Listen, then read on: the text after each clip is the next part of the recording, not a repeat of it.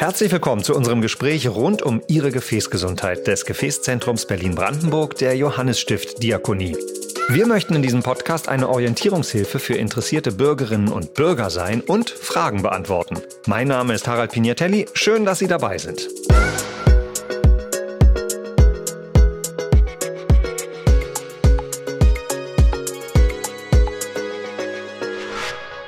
Unser Schwerpunktthema heute bespreche ich mit Professor Dr. Ernst Weigang, Chefarzt an der Klinik für Gefäßchirurgie und endovaskuläre Therapie am Evangelischen Krankenhaus Hubertus. Herzlich willkommen, schön, dass Sie da sind. Ja, vielen Dank. Das Thema, das wir heute besprechen, hört sich ein bisschen sperrig an. Periphere arterielle Verschlusskrankheit, allerdings auch bekannt unter dem Namen Raucherbein, was sich nicht so schön anhört. Aber die Frage, die sich äh, da stellt, ist, kann etwas getan werden, damit ich mein Bein nicht verliere? Dazu gleich die erste Frage. Welche Erkrankung liegt dem Raucherbein zugrunde? Wie Sie es äh, schon einleitend richtig gesagt haben, ist die periphere arterielle Verschlusskrankheit die Erkrankung, die dem Raucherbein zugrunde liegt.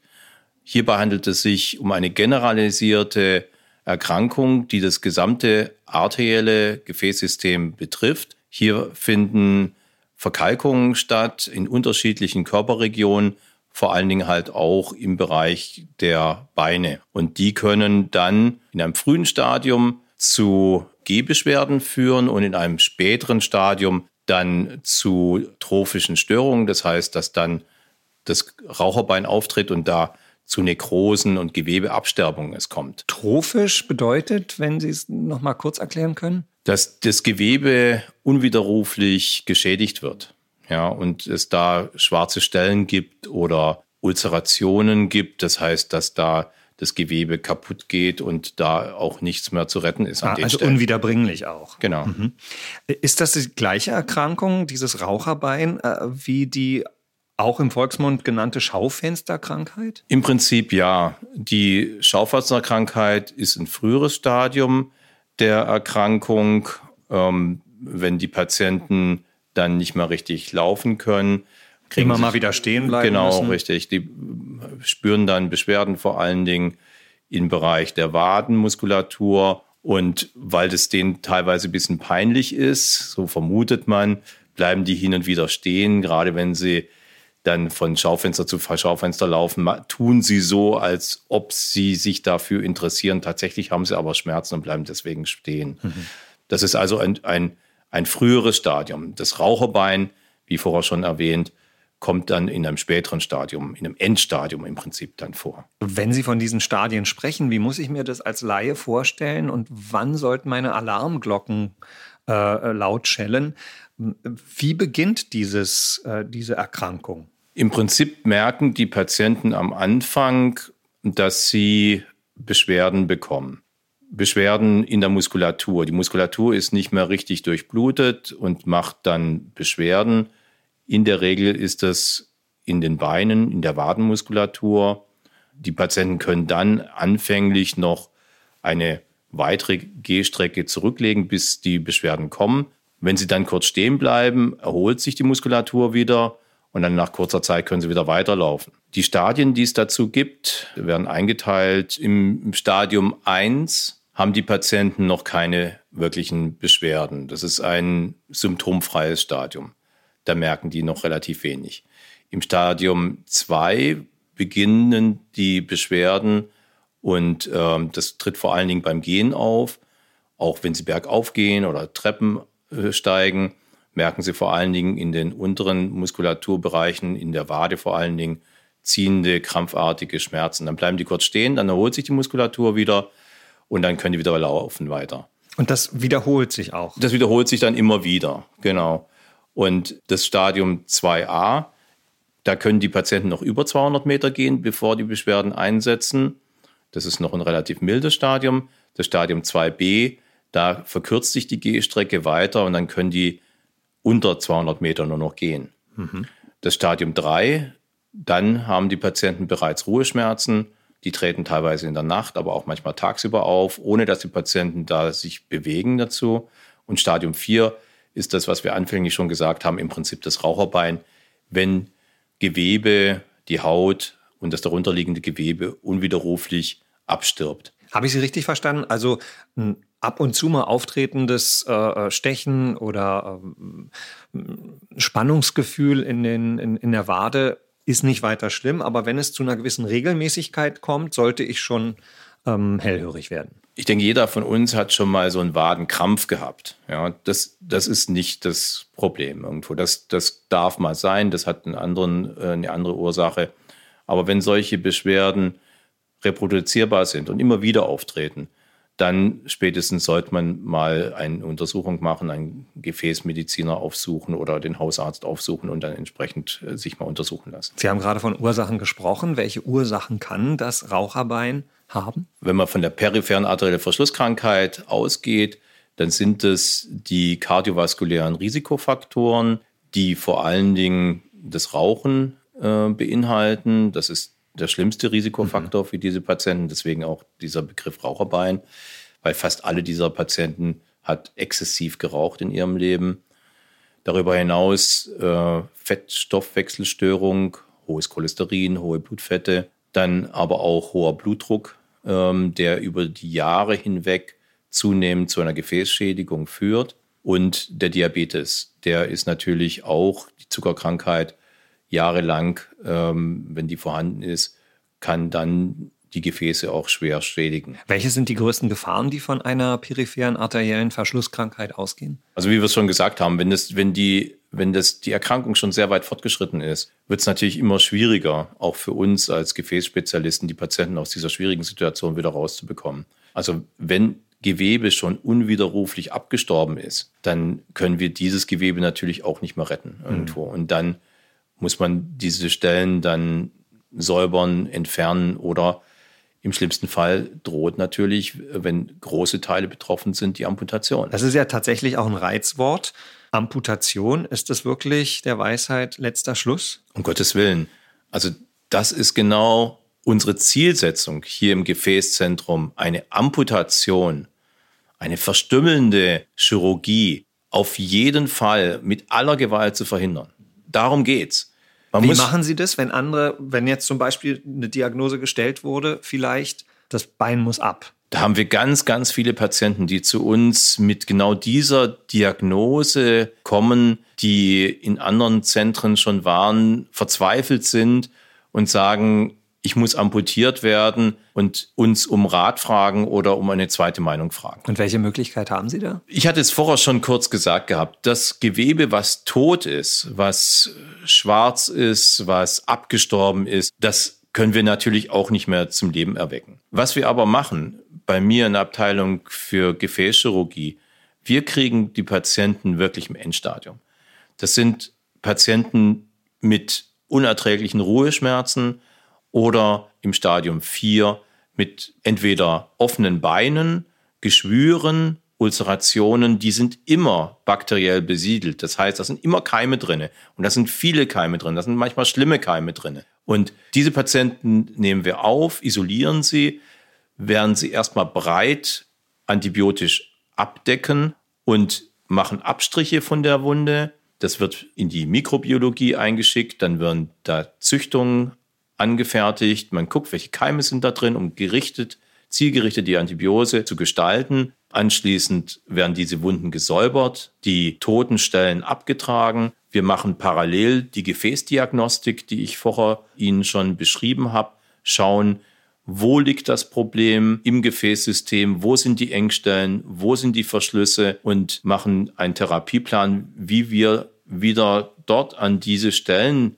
wo die Probleme aufgetreten sind, meistens am Fuß und am Unterschenkel, wieder ordentlich Blut hinbringen, damit erstens die Antibiotika da richtig wirken können und dass das Gewebe überhaupt eine Chance hat, dort äh, zu heilen. Das heißt, die Gefäßdiagnostik kommt parallel dazu zur antibiotischen Therapie, die Wundreinigung, die chirurgische Wundreinigung und wir versuchen dann, wenn zum Beispiel Zehen abgestorben sind, dann wirklich nur eine Minoamputation. Das heißt, uns auf das Allernotwendigste zu beschränken, nur den, in Anführungszeichen, den toten Zeh abzunehmen und nicht den Vorfuß oder gar den Unterschenkel. Es gibt leider in Deutschland bei Patienten mit peripherer arterieller Verschlusskrankheit oder bei Diabetikern mit diabetischem Fuß Zehntausende von Patienten, die dadurch den Unterschenkel oder teilweise sogar bis zum Oberschenkel verlieren. Das heißt, es werden viel zu viele Mayo-Amputationen durchgeführt. Mayo heißt große Amputationen. große Amputationen, wo die Gliedmaße komplett abgenommen wird, obwohl man bei diesen Patienten tatsächlich vielleicht hätte noch was tun können. Das ganz besonders Interessante am Zentrum ist auch, dass Sie immer versuchen, auch biologisch zu arbeiten. Was muss ich mir als Patient darunter vorstellen? Das ist gerade bei diesen Patienten im Stadium 4, bei den PAVK-Patienten, aber auch beim diabetischen Fuß ganz entscheidend. Wenn man bei diesen Patienten Kunststoffmaterialien einbringt, dann sind Keime in der Blutbahn durch die Wunden, die die Patienten haben, durch die toten Stellen, die immer keimbesiedelt sind. Und wenn Sie dort Kunststoffmaterial einbringen, durch einen Bypass zum Beispiel, dann hat dieser Bypass dann Bypass eine Umgehung. Ein, ein Umgehungskreislauf, ein künstliches Gefäß, was wir als Umgehungskreislauf dort einbringen, hat dann eine hohe Chance, durch die Blutbahn sich mit den Keimen, die am Fuß dann sind, zu infizieren. Und dann muss dieser Bypass wieder raus und dann ist auch wirklich nichts gewonnen. Was wir bei uns machen, ist, dass wenn immer möglich, wir körpereigenes Material verwenden, das heißt autologes Material, in Form der körpereigenen Vene, die wir als Umgehungskreislauf für den arteriellen Bereich verwenden. Oder wenn das nicht verfügbar ist, haben wir biologische oder teilbiologische Prothesen, die in Schafen gezüchtet werden, die wir dann in einer Lösung im OP vorrätig haben und auch jederzeit als Bypass verwenden können, wenn die körpereigene Vene nicht geeignet ist oder vielleicht schon durch eine vorherige Operation entfernt wurde. Wir haben auch das Konzept, wenn zum Beispiel im Bereich der Beckenschlagader und der Leistenschlagader Engstellen oder Verschlüsse sind, dass wir in diesen Bereichen, wenn es gelenkübergreifend ist, den Kalk ausschälen, das Gefäß aufmachen, Kalk ausschälen und an der Stelle dann einen biologischen Erweiterungsflicken einnähen, um dann darüber gegebenenfalls, wenn da in der Beckenachse zusätzlich ein Problem ist, noch eine Aufdehnung zu machen für den Patienten.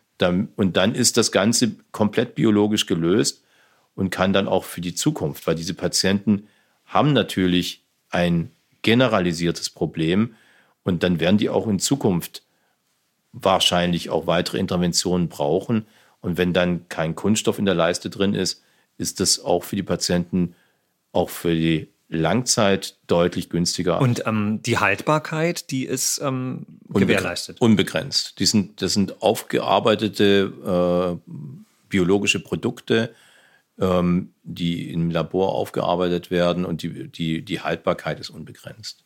Und die Diagnose, jetzt, wenn, wenn es noch lange nicht in diesem Stadium ist, äh, das Sie gerade eben beschrieben haben, wie sieht die Diagnose aus? Wie wird die gestellt? Wir haben bei uns im Gefäßzentrum Berlin-Brandenburg dafür alle diagnostischen Maßnahmen neben der klassischen Krankengeschichte, wo man schon mal auf die Idee kommen kann, dass es sich dabei um eine periphere arterielle Verschlusskrankheit handelt, sind dann natürlich körperliche Untersuchungen, dass man mal sich grob orientierend die Pulse anguckt. Hat der Patient in der Peripherie noch Pulse? Wie sehen die Füße aus im Seitenvergleich? Gibt es das eine Bein ist vielleicht kälter als das andere. Sieht es blass aus? Wie, wie, wie ist die Hautbeschaffenheit da auch? Und wenn man über diese normalen, einfachen Methoden der Krankengeschichte und der körperlichen Untersuchung auf die Idee kommt, es könnte eine periphere arterielle Verschlusskrankheit sein, dann kommen Spezialuntersuchungen bei uns im Gefäßzentrum zum Tragen, wie zum Beispiel eine, eine Doppler-Oszillographie oder dann eine Sauerstoffmessung in der Peripherie an den Füßen, an den Zehen, wo dann genau gemessen wird, wie viel Sauerstoff kommt da noch an diese Stellen dann an. Mhm. Wenn sich das auch pathologisch äh, Werte ergibt, ähm, werden dann äh, spezielle Untersuchungen noch mal gemacht, wie zum Beispiel eine Laufbanduntersuchung. Da werden die Patienten auf ein Laufband gestellt mit einer definierten Geschwindigkeit und einer definierten Steigung, die man bei dem Laufband einstellt. Und dann werden quasi geschaut, wie lang kann der Patient gehen, bis die ersten Beschwerden auftauchen. Also wird ein, ein so, sozusagen ein Spaziergang simuliert. Ja, aber es ist schon für die Patienten, die eine PAVK haben, schon ein anstrengender äh, äh, Spaziergang, weil da ist eine gewisse Geschwindigkeit auch vorgegeben bei dem Laufband und auch eine gewisse Steigung.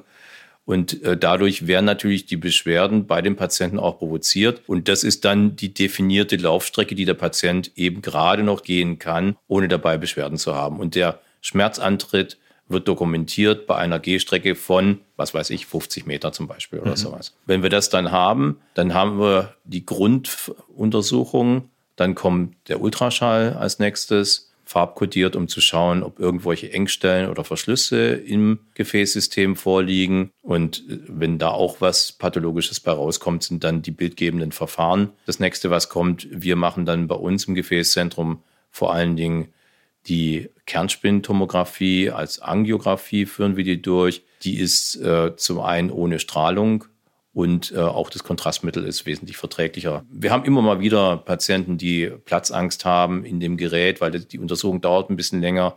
In dem Gerät, in dieser Röhre ist es doch ein bisschen eng. Und äh, wenn das da, tackernde Geräusch. Tackernde Geräusch, genau. Und das, das, das ist schon äh, auch beklemmend. Mhm. Irgendwo, wer da schon mal drin äh, lag, der weiß, von was ich da gerade spreche. Da gibt es dann aber auch andere Möglichkeiten. Da kann man eine CT-Angiografie machen, also mit Computertomogramm. Äh, und damit kann man die Gefäße auch sehr gut darstellen. Und darauf aufbauend dann natürlich die Behandlung. Welche äh, Erfolgsaussichten hat die Behandlung einer peripheren arteriellen Verschlusskrankheit? Wir haben hier bei uns im Gefäßzentrum ein definiertes, äh, stadiengerechtes und leitliniengerechtes äh, Therapie Therapiekonzept. Jeder Patient, der sich bei uns im Gefäßzentrum vorstellt, wird interdisziplinär in der Gefäßkonferenz besprochen. An dieser Gefäßkonferenz nehmen täglich Radiologen, Angiologen und Gefäßchirurgen teil. Und wir schauen, wie sind die Befunde werden zusammengetragen, die Bilder werden zusammengetragen, die Beschwerden des Patienten werden mit dem korreliert und dann wird für den Patienten der individuelle Therapieplan festgelegt. In den frühen Stadien ist es, wenn es immer möglich ist, eine rein konservative Therapie mittels Medikamenten, mittels G-Training. Wir haben bei uns hier im Gefäßzentrum mehrere Gefäßsportgruppen, wo die Patienten unter ärztlicher und physiotherapeutischer Anleitung ähm, G-Training äh, durchgeführt wird, um dann zusätzliche Gefäße, kleine ähm, Adern zu fördern, dass die sich weiter ausbilden und wie so eine Art internen Bypass für die Patienten dann darstellt, um die Durchblutung für die Peripherie zu verbessern. Sollte das dann nicht mehr gehen, das Stadium weiter fortgeschritten sein, als nächstes Stufenkonzept ist dann die Intervention, das heißt durch eine Aufdehnung mittels Ballonkatheter, was unsere interventionellen Radiologen bei uns im Haus machen, oder gegebenenfalls Aufdehnung plus eine Stand-Implantation. Wenn das auch ausgeschöpft ist oder aufgrund der Konstellation beim einzelnen Patienten nicht möglich ist, kommt wirklich als allerletztes die Operation bei uns im Gefäßzentrum zum Tragen. Das ist bei uns letztendlich die Therapie der letzten Wahl, wenn alle anderen Möglichkeiten ausgeschöpft sind. Da wird natürlich auch intensiv mit dem Patienten darüber gesprochen.